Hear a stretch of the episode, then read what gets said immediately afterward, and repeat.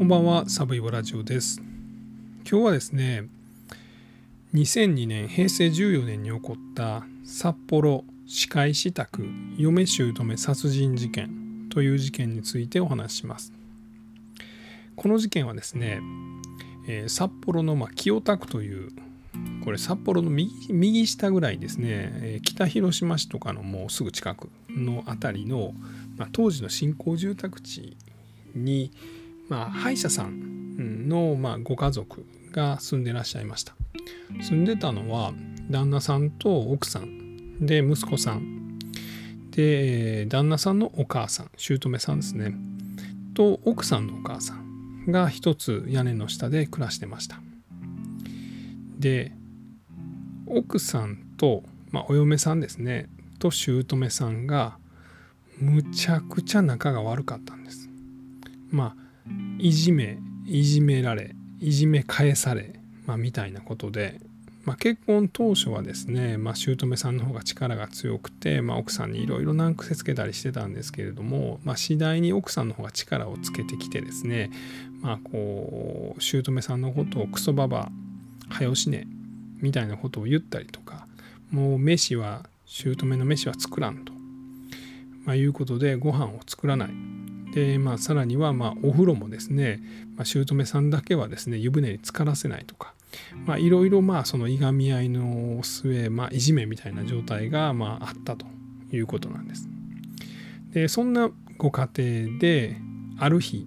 7月の12日ちょうど日付がこの12日に変わったぐらいですね夜の12時過ぎぐらいです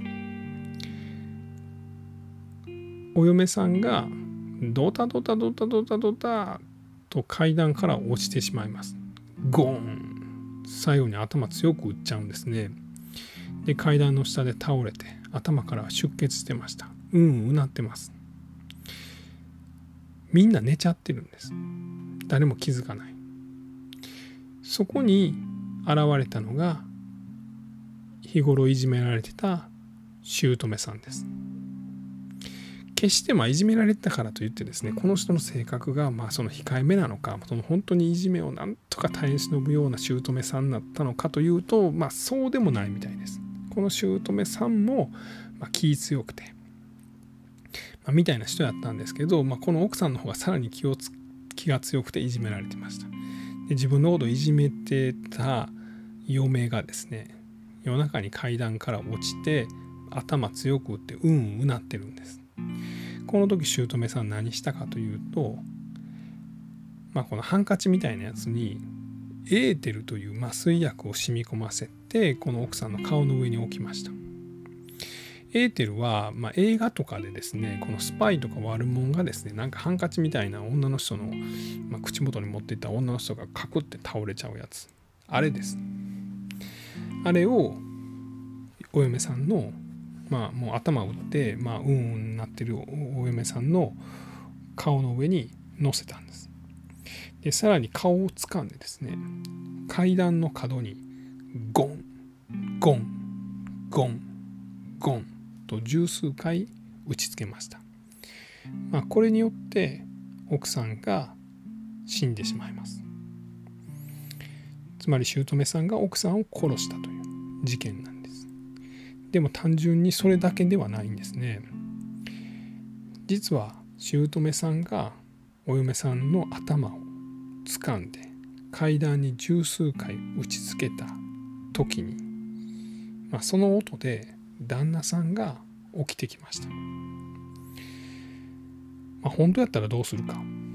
まあ、僕やったらですね「おお何しょん何しょんねん」ってなって「おいちょっとやめやめやめやめ」ってなってもう救急車救急車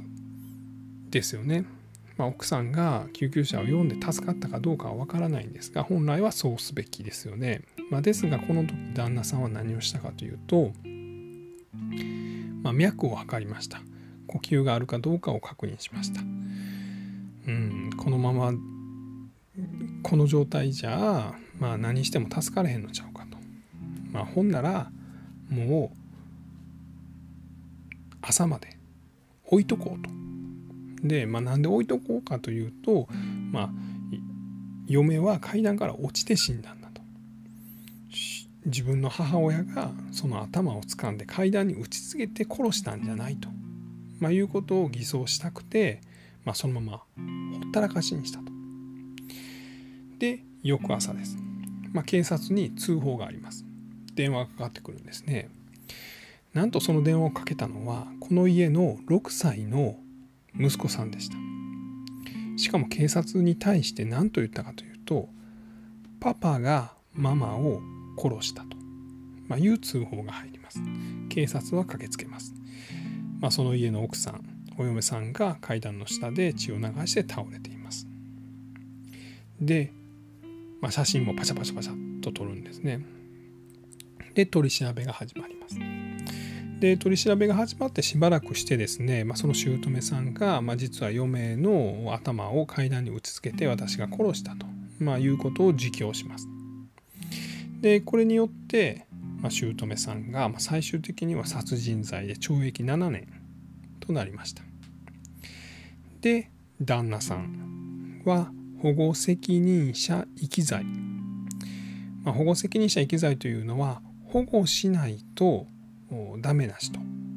保護しないと、まあ、その命の危険がある人を、まあ、ほったらかしたとでこれがひどくなると保護責任者遺棄致死罪となります。まあ、結果によって違うんですね罪が。で、保護責任者遺棄罪で懲役2年6ヶ月の実刑判決が出ました。この事件はまこういう事件です。でポイントはですね、まあ、この嫁姑のまいがみ合いから殺人事件まで発展したというところ。でもう一つのポイントはまあ、実は実刑判決2年6ヶ月の保護責任者遺棄罪になったこのご主人が、えー、出所後ですね、まあ、ブログを立ち上げてで自分は無罪であるという主主張をされています。でこれは冤罪で、まあ、検察の捏造であると、まあ、いうことを主張してあります。なのでまずはですねこの奥さんと旦那さんがまどういう人でで姑さんもどういう人で、まあ、なぜここまでのいがみ合いになってしまったのかというお話、まあ、さらには、まあ、その保護責任者遺棄罪になったこの旦那さんですねが、えー、どういう主張をしてはるのかと、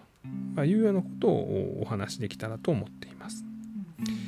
えー、まずはですねこの旦那さん側ですね。旦那さんは当時55歳だったのかな？52歳やったんかな、まあ、とりあえず50代半ばぐらいでした。で奥さんはですねこの殺された時39歳でした。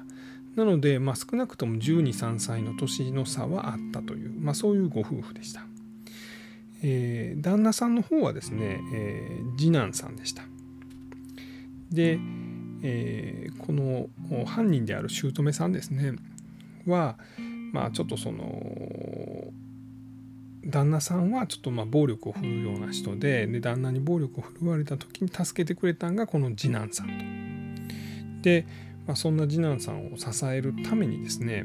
まあ、この姑さんはですね、まあ、女で一つ、まあ、女で一つってわけじゃないんですけど、まあ、その自分もですね、まあ、肉体労働までして、まあ、この旦那さんの学費大学卒業までの、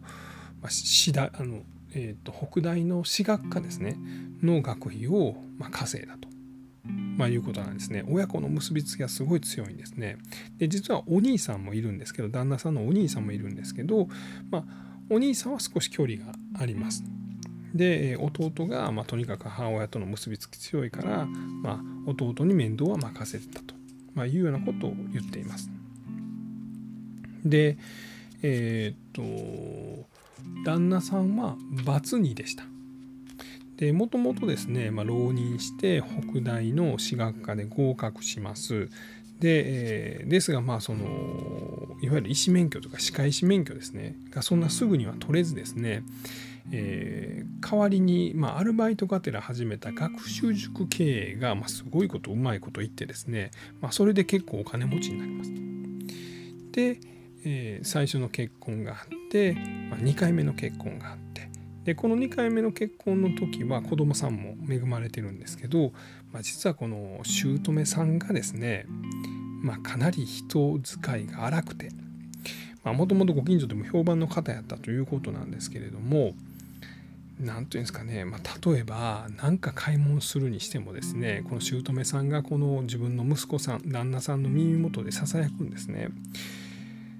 あんた嫁に何でもかんでも好きに金使わせてたら財産を全部取られるで、まあ、みたいなことを言うんですね。ほんならこの旦那さんはですねその逐一何を買ったかを報告しなさいということを奥さんに言うんです。もう奥さんもそんな面倒くさいですよね。さらに奥さん妊娠します。でもうまさに出産直前っていう時にですねあんた風呂の掃除してないやないの今からちゃんとし赤ちゃん生まれそうな時に風呂の掃除させたりとかまあそれで結局2人目の奥さんは出て行ってしまいますで、まあ、3人目にこの殺された奥さんと、ま結婚をするということなんですね。ではまあ奥さん側はどんな人だったのか。もともとは、え歯科衛生士をやってらっしゃいました。で実は奥さんもバツイチでした。最初に結婚したのは同じ歯医者さんです。ですがまあ残念ながら子供をまあ身ごもるんですが流産してしまうんですね。でまあその流産を前後して最初の旦那さん浮気をし始めます。でまあそれで離婚して。でこの奥さん側はまあ最初の離婚でもう結婚はええわと。私その赤ちゃんもダメになっちゃったし。で私長女やから、まあ、お母さんの面倒を見ると、まあ、いうことで歯医者さんが使うコンピューターのインストラクターの仕事をするようになります。で結構まあ何て言うんでしょう給料も良かったそうでもう母親と一緒に暮らしていくと、まあ、いうようなことを決めてたんですがまあ、当時勤めてた会社の社長さんがですね、まあ、うちにええ子おんねやと、まあ、バツイチやねんけど、まあ、仕事もできるし、えー、いい子なんやと誰かええやつおらんかなということを、まあ、この歯科医師に言うんですね。な歯科医師は2回目の結婚でまあもう離婚されてますんで、まあ、俺俺俺俺俺となります。で、まあ、歯科医師側から、まあ、年の差は十何歳かあるんですけれども、まあ、もうアピールしてですねほんで2人は結婚することになりました最初はですね実はこの2人目の奥さんと旦那さんが暮らしてた家に奥さん旦那さん姑さんと暮らしますでこの頃はまあ姑さんはですね、まあ、強気でですねまああのお金使われたらも全部ちゃんと逐一報告しなさいとかお嫁さんが庭に何か植えたらですねこの庭はあんたのもんちゃうって言って全部引っこ抜いたりとか、まあ、この嫁いびりをしてたんですね。まあ、ですがその後、まあ、旦那さん塾経営もうまいこと言ってるし歯科医師の、まあ、クリニックも開業してですねお金持ちです。えー、また新しい家をこの札幌市の清田区という新興住宅地に建ててですね新築でそこに移り住みます。で、えー、息子さんも誕生します。でこの頃からですね、まあ、権力が逆転しちゃうんですね奥さんが強くなってくるんです今まで料理出したらなんかもねあれやこれや文句言ってきたけどもうそんなやったらもう食わんでええともう姑さんには悪いけどお母さんには悪いけどご飯は作りませんということでお母さんにご飯作らなくなりますで、えー、お風呂もなんやかんや文句言うんやったらもう自分勝手に入ってください。もう家族が入ったら湯抜きますから。洗濯物に湯使わなあかんからもうお母さん入るの遅いからお母さんはもう入る時には湯抜かしてもらいますと。まあ逆襲されるんですね。で姑さんは、まあ、クソババアクソババアとあのお嫁さんから言われてさらに自分の孫にもですねクソババアと言われるんです。これお嫁さんが自分の息子にですね、えー、姑さんのことをクソババアと呼びなさいと言ってでお孫さんはクソババアというわけですね。まあ、なかなかですよね。でまあそんな生活が続く中決定的だったのがお嫁さんの実家が火事になってしまうんです。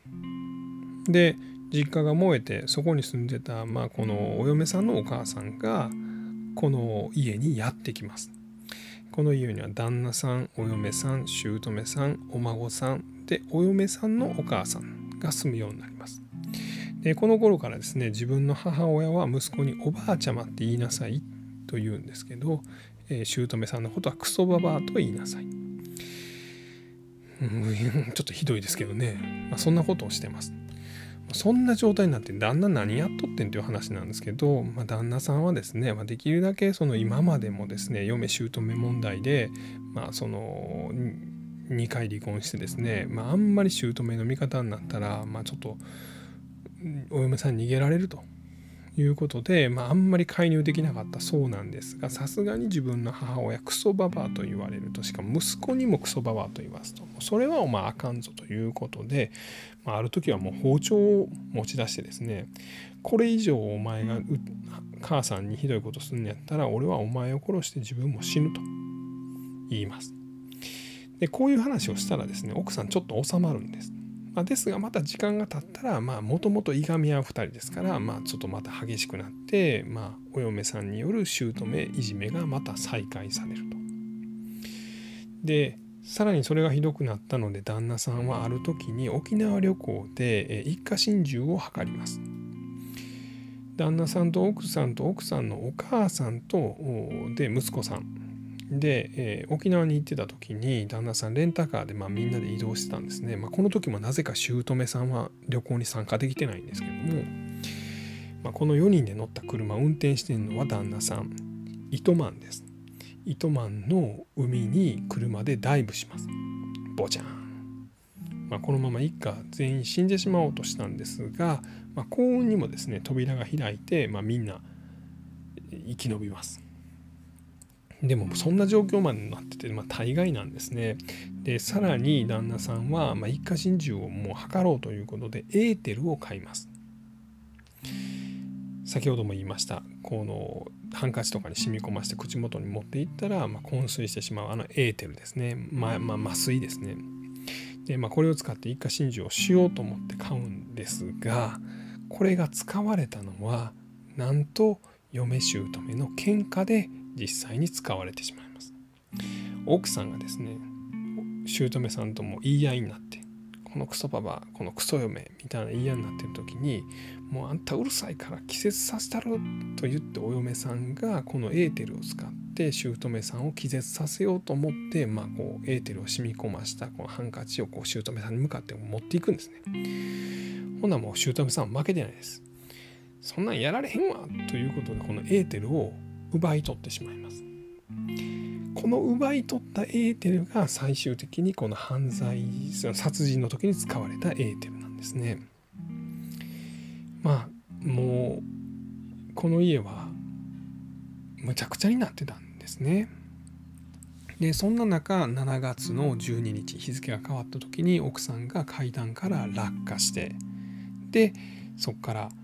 姑さんが見つけてエーテルを嗅がして昏睡させて階段に頭を打ちつけて殺害したということなんですが実はこの奥さんが階段から落ちたのはまあ、ある意味旦那さんの仕業じゃないかとも言われてるんです。これなんでかというと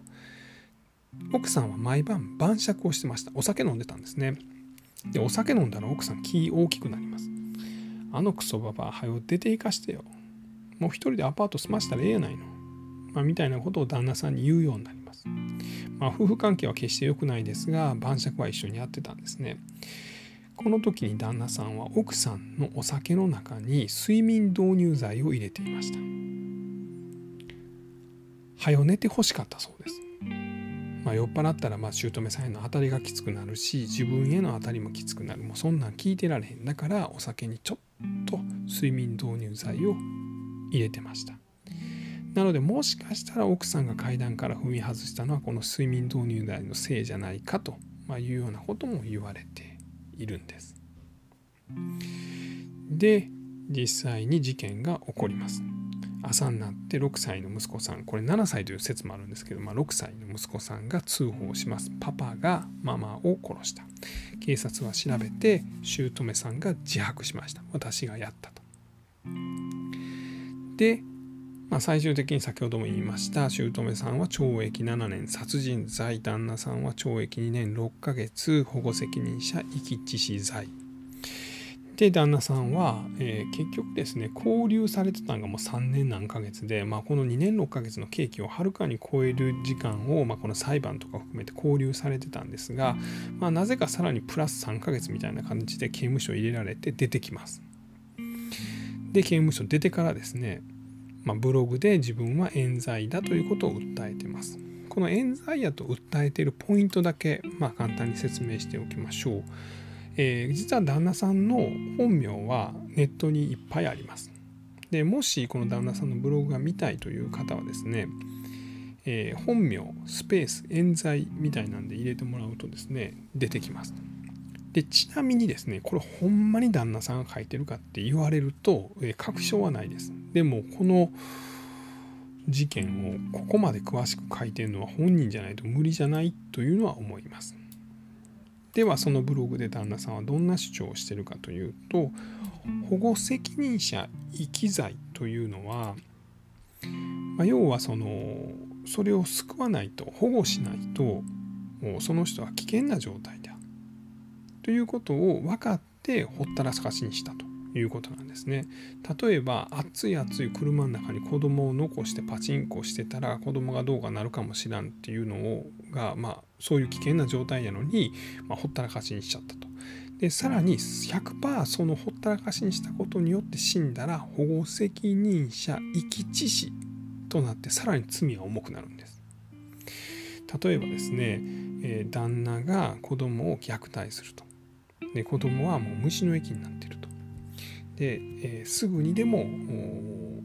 その通報なり救急車呼ばんとこの子は死んでしまうというのが分かっているのにほったらかしにした。これは保護責任者遺棄です。さらにほったらかしにしたことによって死んだ。ほんなら保護責任者遺棄致死です。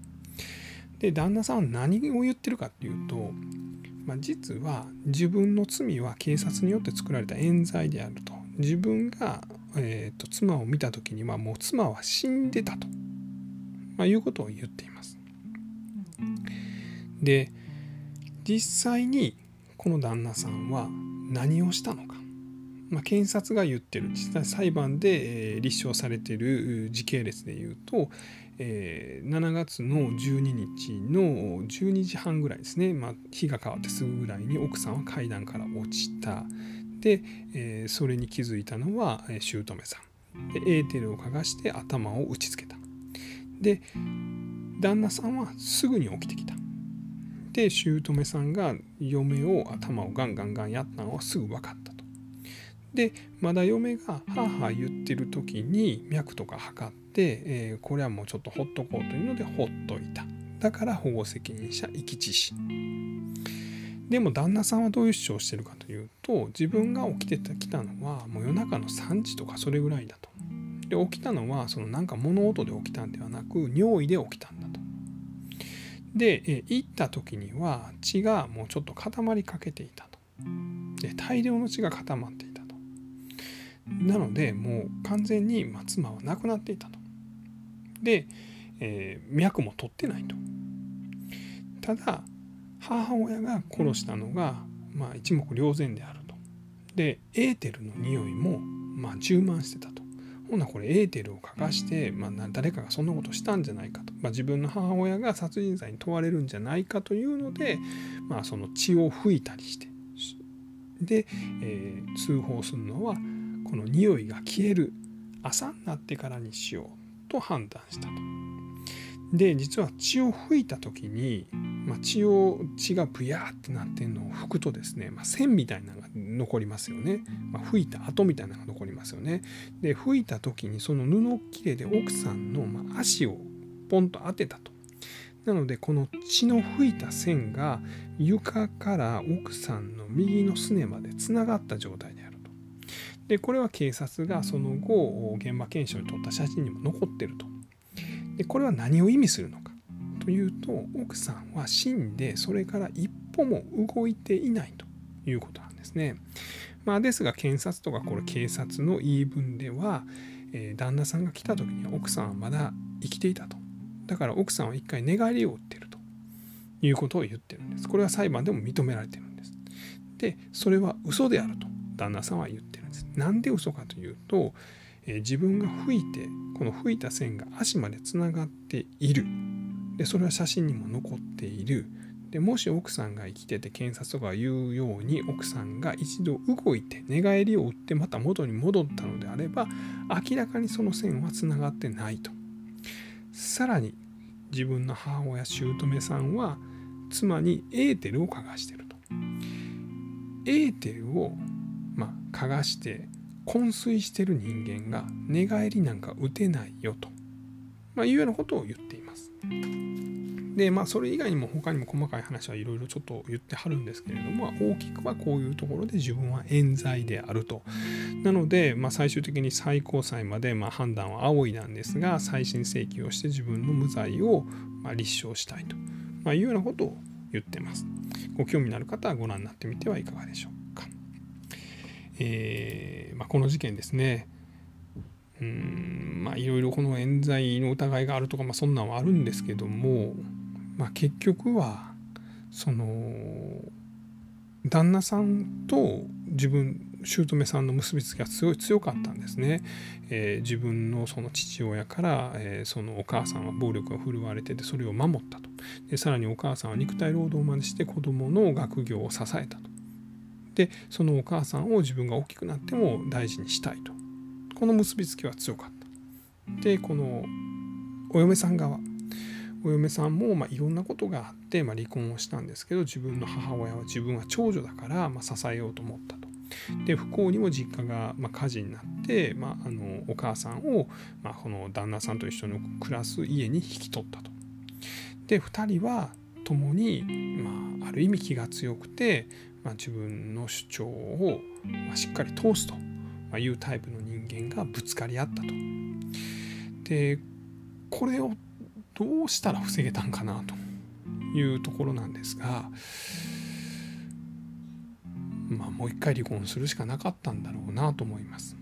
でそれを何で離婚できなかったのかっていうのはちょっとわからないんですけれどもまあ決して混じり合うことができないまあその2組の、まあ、親子が、まあ、共にいがみ合ったことによって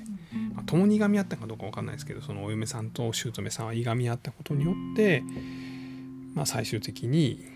まあ、殺人事件になってしまったと。まあ、ですが旦那さんも何回もこれね一家心中しようとしてるんで、まあ、ぶっちゃけもっとひどい事件になったっていう可能性は高いですよね。なのでまあ向こうにも奥さんは亡くなってしまったんですけど、まあ、子供さんがそこに、まあ、もう十分巻き込まれてますがまあ、命としてはまだ生き延びたというところだけでも、まあ、結果的には良かったんじゃないかなとぶっちゃけそんなことを思っております。はいなんかちょっと感想がむちゃくちゃですいません。えー、今日はですね2002年の7月に起こった札幌歯科医師宅嫁姑殺人事件についてお話をしました。ややこしい事件ですんで、まあ、もしねあの事件の流れみたいなのをご興味ある方はですねえっと日本怪事件8年間嫁にクソババアといびり倒された姑復讐のむごい結末と、まあ、いうエキサイトニュースの記事がありますんで、こちらご覧になってみてはいかがでしょうか。えー、はい、最後まで聞いていただきまして、本当にありがとうございました。